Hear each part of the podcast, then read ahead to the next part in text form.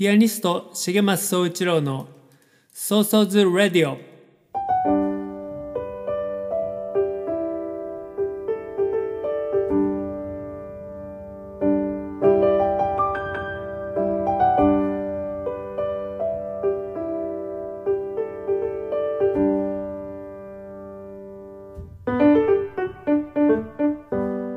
この番組はピアニストの重松総一郎が音楽や芸術に対する思い日々の活動のことアーティストとして生きるということ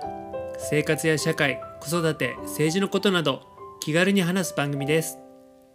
その日の即興演奏など音楽も豊富にお届けします。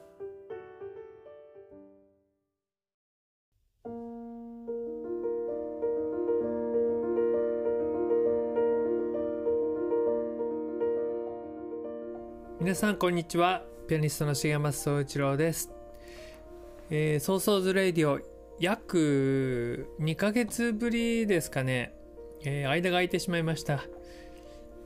えーそうですね。月1回ペースでやっていたんですけど、えー先月ライブがなくて家にいたのにラジオのねこう録音ができなかったんですよね。できなかったっていうのはなんかこう話したいこれを話したいなみたいなこうトピックが なくてまあそれでちょっと空いてしまったという感じでした。えー皆さんはいかがお過ごしでしたでしょうか？季節はねもうあっという間に、えー梅雨を越えて、えー夏になりそしてあの今ね全国的に雨が多くて、えー8月前半はねすごくいい天気で暑い日が続きましたけどこの1週間ぐらいずっとねなんか雨が降ったり、えー曇ったりまた降ったりでね太陽をなんかしばらく見てない感じでちょっと寂しいですけどまた8月後半は暑くなってくるのかな、うん、まああのー僕の住んでる長崎は雨がすごく多かったのでいろんな方がねあの心配してくださって大丈夫ってねご連絡もくださいました。実際ねあの僕の住んでる佐世保も、えー避難勧告が出て、えー避難所もね開いてまあうちは、えー幸い近くに大きな河川がないしちょっと高台にあるので、えーまあ、避難するほどではなかったんですけれどもね、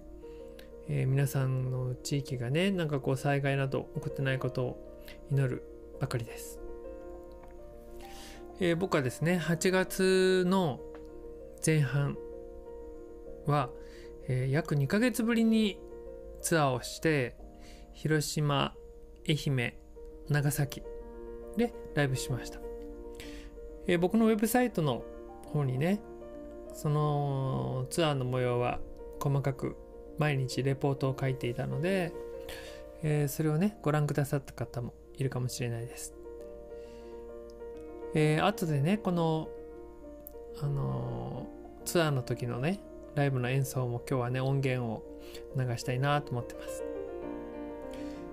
えー今日の「ソーソーズ・レイディオ」のテーマはその久々のツアーを終えて感じたことそれをね話したいなと思います。あそれからえっと前々回のこの「ソーソーズ・レイディオ」第14回で話した、えー文化庁の AFF Art for the Future っていうねあの補助金に申請しましたっていうね話しましたと思うんですけどそのね結果もね1ヶ月遅れでやっと出たんですよ。その話もねちょっとあと最後にしたいなと思います、えー今日も楽しんでください。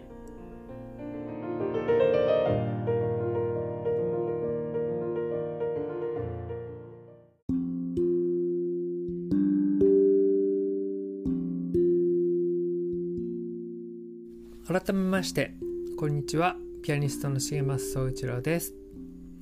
今日の「ソーストズレイディオは」えー2ヶ月ぶりの久々のツアーをで感じたこと終えて感じたことなんかをねちょっと話したいなと思っています。まずねそのライブのなかった7月17年間のプロ活動の中でライブがないなかったっていうのは初めてだったんですよね、えー、前にも話しましたけど、えー、1個だけあったライブがまた延期になってなんか一つだけあっただけでも心の支えだった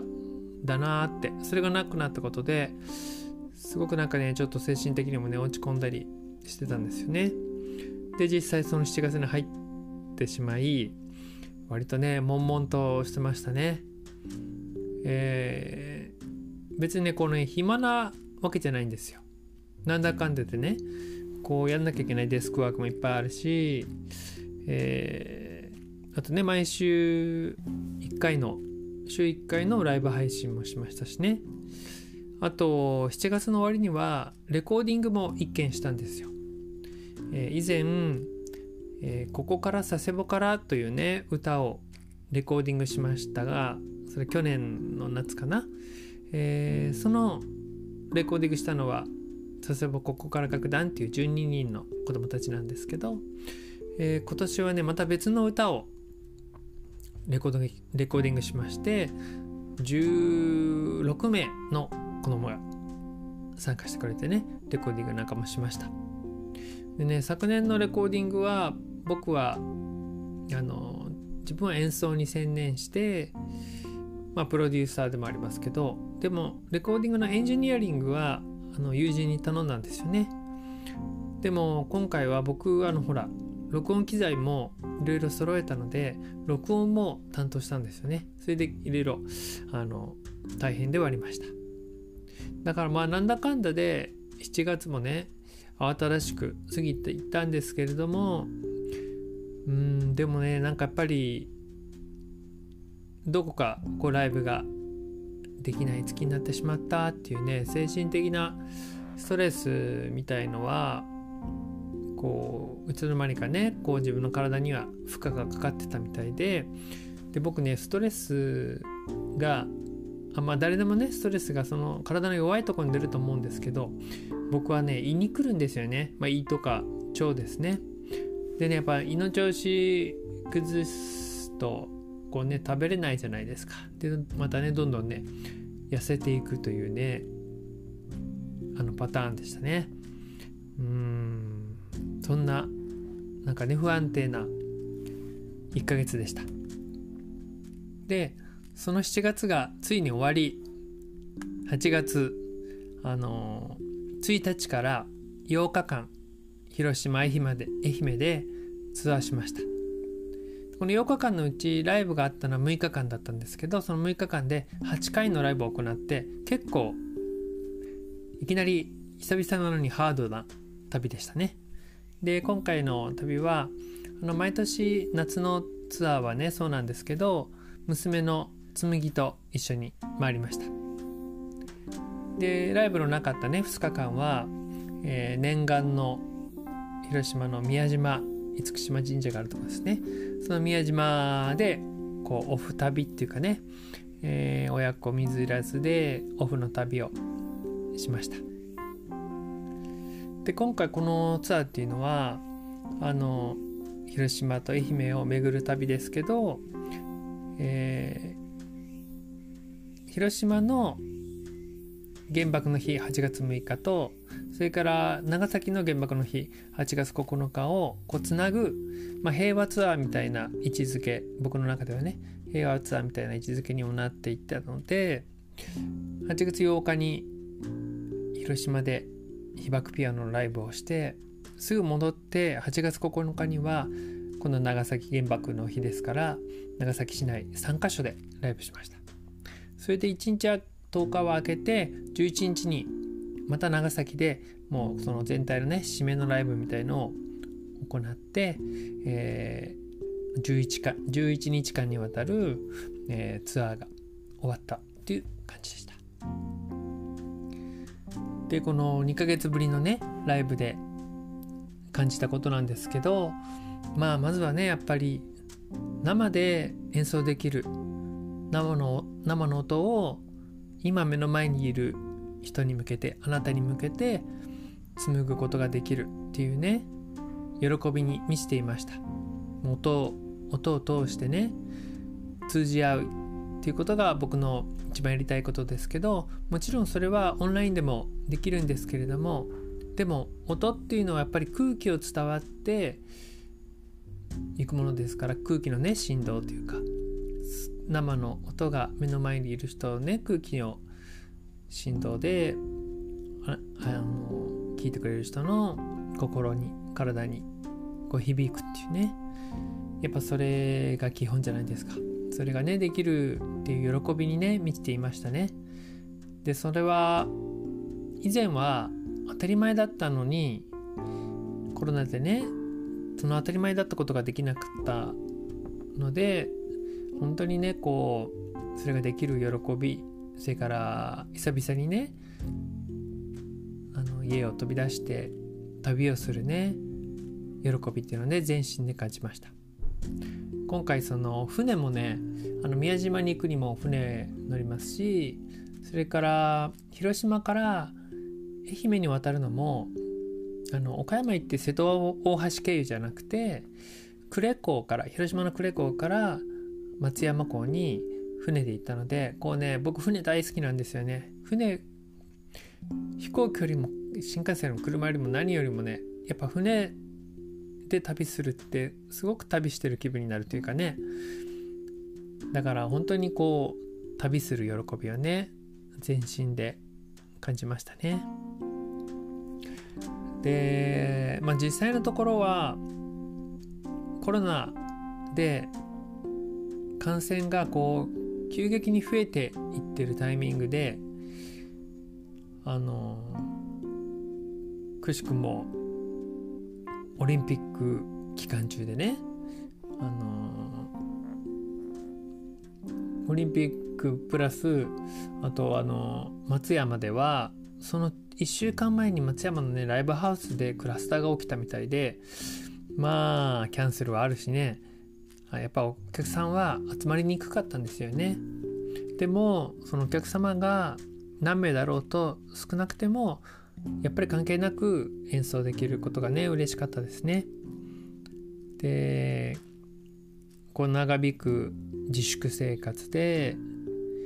えー、僕らいろんな行動を制限されてコミュニケーションを取ることもあのできなくなってね、まあ、コミュニケーション取るっつってもリモートになったり距離を空けなきゃいけなかったりね。なったりそれからこう娯楽もねうんテレビは見れるけど生の娯楽がすごくねまた制限されたわけじゃないですか。しかもどうなるか先が見えない。そんなね不安の渦巻く時代にこう久しぶりにね皆さんに生の音楽聴いてもらってそれが皆さんの癒し、まあ、癒しっていうことはあんま僕は好きじゃないですけど、まあ、実際ねあの心の癒し魂の癒しとかねになってそれからこう支えになったり生きていく勇気とか元気になったり希望になったらねいいなと願いながら演奏しました。そういうね時間を作りたいと思ってずっとねツアーの間過ごしました。えーとでもねそのね久々のツアーだったせいか後半ちょっとね体調崩しちゃったんですよね。うん。なんかほら久しぶりのツアーで嬉しくて調子に乗っていたっていうのもありますよね。あの胃の調子だってまだあんまり良くないのにあの打ち上げで飲んだりねそういうこともしてたのでやっぱ途中でねちょっと体調崩しちゃってあのー、こう長めのねツアーをする大変さっていうのもね久々に感じましたまああの金銭面を考えてもね、えーまあ、交通費も長い分いっぱい移動もして交通費もそれから毎日のね宿泊費もかかるわけじゃないですか。だけどコロナでお客さんは集まりにくいから収益自体はね少ないんですよね。だから本当あのいろいろね難しさを感じました。でまあ帰ってきてからねあの旅のこととか思い出したり久々に家に帰ってこうちょっとほっとしてからね考えたんですけど、まあ、僕のそのプロになってからの17年間っていうのはこう常にツアー続きだったんですよね。僕のずっとその17年間のパターンっていうのは木曜日に出発金土日ライブ月曜日に帰る火水だけ家にいるみたいな感じで本当に家はあの寝るだけのね場所っていうかねだったんですよね。でまあ娘が生まれてなるべく家にいた方がいいなと思ってそうやってね週末だけ行って帰ってくるようにしたんですけど前はあの本当2週にかけていないとかね。あの1ヶ月ずっとツアーとかねそんなこともやってたんですよね。まあ一回一回戻るとその分交通費が無駄になるからやっぱりね一回行ったら出ずっぱりの方が効率がいいのでそういう風になっちゃうんですよね。うんでもあのコロナになって去年の春からもうそれが一転したわけなんですよね。今はこうツアーがでできなくて逆に家にいることがすごく多くなってでそうなるとやっぱり家っていうのがあの単に寝る場所だけでよかったのが、えー、大部分を過ごす時間になったわけだからあもっと快適な家にしたいなってすごくね思ったしね特にあの僕もうちの妻もこう自宅兼事務所にしてるんですよね。で生活の場でもあるし仕事の場でもあって特にね去年から僕はほらライブ配信もしてるから単にピアノ練習する場所じゃなくて配信スタジオ的なね場所でもあるわけなので、うん、やっぱそう考えるとまあもっともっといいところいい環境にねこう環境づくりをしたいなって思いました。でもうこれはね昔から思ってることですけど本当にいつかはね理想の場所で僕の理想の場所っていうのはまあこう海が見えるようなねとこなんですけど自然があってね理想のそういう場所であの理想の作りのね家に住んでそしてそこでねそのいい環境で最高の音楽を僕は作りたいしそこがあのお客さんに来てもらうような場所にもしたいしそしてそこでいい音楽を作って人にも聴きに来てもらいつつ、えー、月にね12回はツアーに出て、えー、たくさんの人にね音楽を届けたいし音を通してつながり合いたいしそれから僕のね大好きな、えー、海外ツアーもねやっぱ年に12回する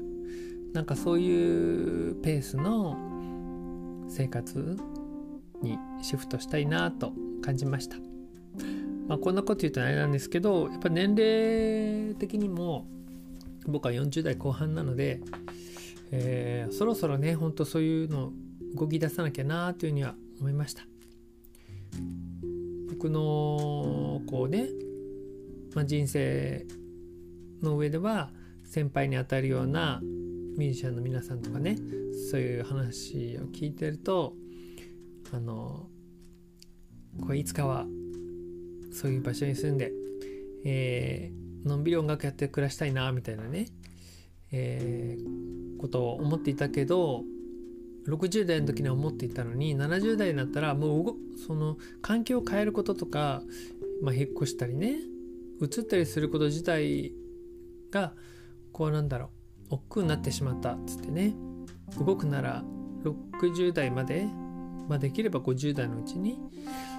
っていうようなねやっぱりアドバイスなんかももらったりして、うん、確かにね自分のあの身内なんかを見ててもそれは感じることなのでここから10年ですよね。これから10年いかに僕がそういう環境づくり環境に身を置ける状態にシフトしていけるかっていうのはねすごく感じました。まあいろいろねハードルありますよね。お金のこととかね場所を探しとかね。まあでもこうやってね口に出すことでまたご縁もつながっていくかもしれないし常にね意識してやっていきたいなぁなんて思いました、はい。えー、それではここで一曲ね聴いていただこうかなと思います。この今回のね8月前半のツアーの中で毎年演奏してる会場がありましてそれは広島のね戸郷地っていうねえっ、ー、とまあ北部になるのかな広島の。北部の方に戸郷地フレアセンターっていうあの文化ホールが町の文化ホールがあるホールがあるんですけどそこにねあのベイシュタインっていうヨーロッパのねすごいいいピアノがあってそこで演奏しました。でそのコンサートっていうのは、えー、あるねあのー、方が毎年依頼してくださるんですけど最初はねあのー、自分の義理のお母さんかな？のためにコンサートしてほしいっていうに言ってくださってそれであのー、本当ね何百人も入るでっかいホールなんですよ。500人ぐらい。でそこで家族の家族5人ぐらいかなのためだけに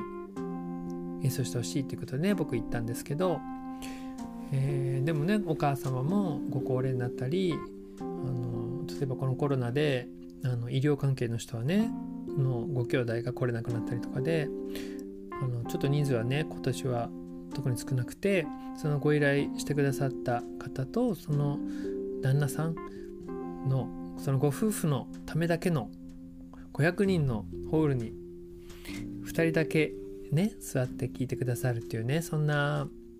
コンサートになりました。それはそれはねすごくお互いにとって幸せな時間でした。でその時にあのその方はねうちの娘の紬が本当にちっちゃい時から頼んでくださってるからあの毎年ね成長ぶりを見ていただくのも楽しみなんですけどアンコールで娘とした演奏を聴いてもらおうかなと思います。アンコールでは「旅の宝物」っていうね曲を2人でやりました。この曲はこういうねあのー、旅での出会いが一つずつ宝物だよねっていうような思いの曲なん曲です、えー、僕はピアノ。そして娘が鍵盤ハーモニカを吹いています。旅の宝物聞いてください。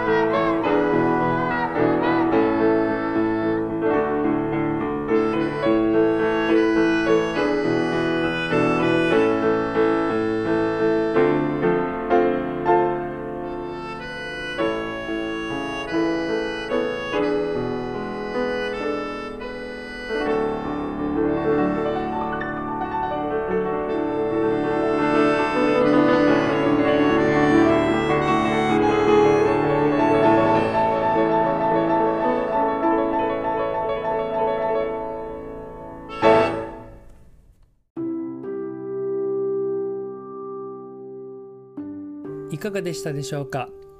えー、ソーソーズレイディオ。えっ、ー、と冒頭にもねお話ししたんですけど文化庁の Arts for the Future AFF の話あのー、無事にね採択されました。これね採択あのね応募件数がものすごく多くてで採択率が50%ちょっとぐらいだったんですよ。だから応募した2組に1組は落とされちゃう不採択っていうね厳しいものでした。であの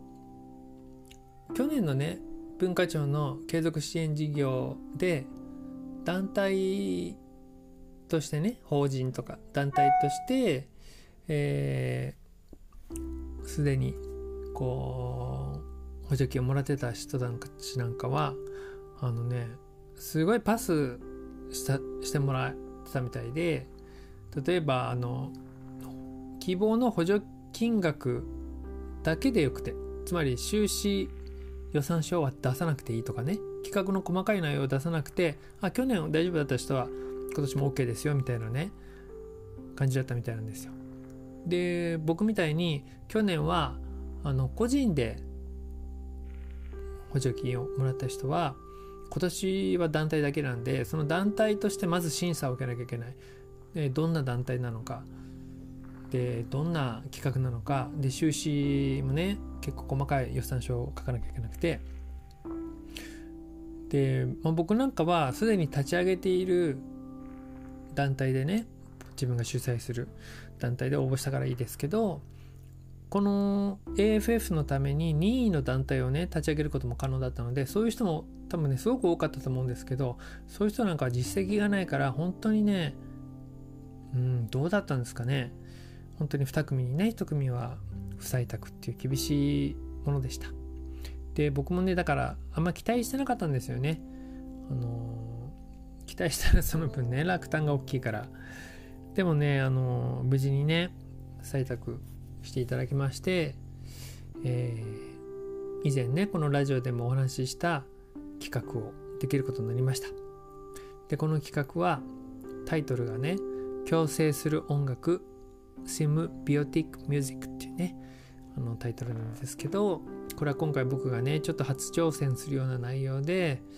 あのコンサートと音楽劇のね中間的な感じで僕はちょっとこの今回は脚本みたいなものもね書いてでもちろん全体のね演出というかプロデュース的なこともやりつつ演奏もするとはいそんな企画でもう今からねすごくやる気満々です。はい。で、このね、公演がいつかっていうと、11月になります。で、プレ公演と本公演をやります。で、プレ公演は、あの、もう皆さん日程、あの、長崎の九州の方、ぜひお越しいただきたいので、日程をね、あの、ぜひ押さえてほしいんですけど、プレ公演が11月20日の土曜日。これは諫早駒劇場長崎県諫早市の諫早駒劇場で開催しますここはねちっちゃい空間なのであのお客さんはほんの少しだけでライブ配信をして本公演につなげるていうようなね風にしたいと思ってます。で本公演が2日後の11月22日月曜日、えー、佐世保の長崎県佐世保市のアルカス佐世保イベントホールというところで昼夜の2回公演であります。これねホールがやっぱ人気で平日しかねもう空いてなかったんですけどまあでもあの平日の昼間が空いてるよっていう人もいっぱいいるから特にあのご年配の方とかね夜出にくいとかね土日は孫が来て忙しいなんていう人いっぱいいるからそういう方でもね月曜日のこの昼間ですけど来ていただいてそして夜の公演もありますので日中ね働いてらっしゃる方にもお越しいただきたいなと思ってます。であのこの翌火曜日が祝日でまあ月曜日は平日ですけど土日月火ってね、まあ、4連4連休とは言わないかみたいな流れなのでまああの皆さんもね次の日休みということで多少ね夜遅くても来やすいかなと思ってここのね日にしましたえー、ぜひぜひねお越しいただきたいなと思っています。はい、えっ、ー、といくつかちょっとね告知関連させてください。えー、今週の日曜日、えー、8月22日久々に YouTube でライブ配信します。オンラインコンサート。3時から4時の1時間です。あのチャンネル登録者もね、あの830人まで来ました。もうなんか線が見えてきましたね。うん。はい。ちょっと、もうちょっと頑張らないとね。えー、それからあの毎朝のクラブハウスでの9時半からの演奏も、えー、ツアーから戻ってまた毎日ねやってますそれからあの今月のライブ今月から来月にかけてのライブもねあのいくつかありますのでちょっとざーっと言いますので、えー、あのお住まいのね地域に近いところがあったらぜひぜひお越しください、えー、では順番に行ってきますね、えー、まず今週の土曜日8月21日土曜日は、えー、長崎県佐世保市のカフェのカノンさんカノン。それから8月29日日曜日は兵庫県加西市加西市加西市民会館。9月18日土曜日、えー、愛知県一宮市の一宮木曽川文化会館。9月19日日曜日は愛知県瀬戸市の釜の広場。9月23日木曜日の祝日は長崎県佐世保市の大野地区コミュニティセンター9月25日土曜日は長崎県西海市の田島ベースというところでやります。このね田島ベースの企画はえっ、ー、とここから楽団のね子供たちと一緒の企画で、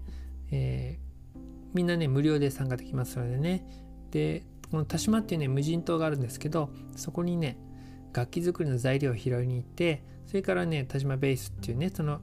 島から陸の方に戻ったスペースで楽器作りをしてその後あのみんなで音を鳴らしてねコンサートします、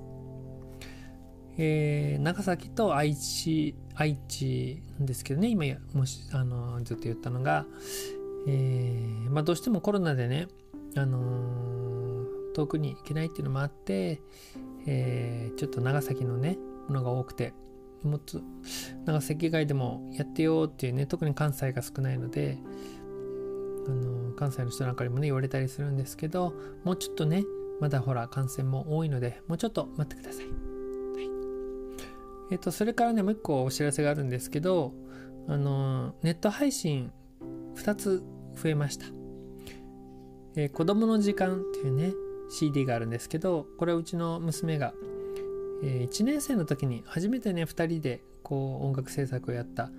あの CD なんですけどとても子供がちっちゃい子供からね口ずさめるような可愛い曲の入った CD なんですけどこの子供の時間のネット配信が始まりました。それから、えー、うちの娘がね去年作ったショートカットの女の子っていうね可愛い歌があるんですけどこれのシングルシングルとしてこの曲も配信が始まりました、えー、いずれもね、あのー、各種音楽サービス iTunes とか Apple Music とかあと何があったっけ Spotify あと LINE とかやってる人はね LINE Music っていうのもあるしあと YouTube Music っていうのもあるんですよね。なんかそういうのでも全部聴けるようになってます。世界中で。だからえっ、ー、と検索していただければね、皆さんがお使いのもので出てきます。子供の時間はね、検索するとね、別の子供の時間ってやつがね、まず出てきちゃって、なかなか探せないかもしれないんですよね。だから、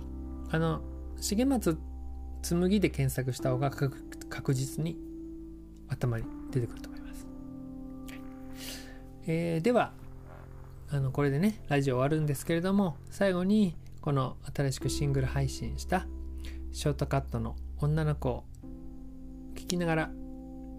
お別れしたいなと思います。あの聞きたくなったらねこのラジオもちろん聞いてもらっても聞きますけどあのできればね皆さんのお使いの音楽サービスで聞いてもらったり iTunes でねダウンロードとかしてもらえたら嬉しいです。ではありがとうございました。また次のラジオを楽しみにしてください。さよなら。バイバイ。ありがとう。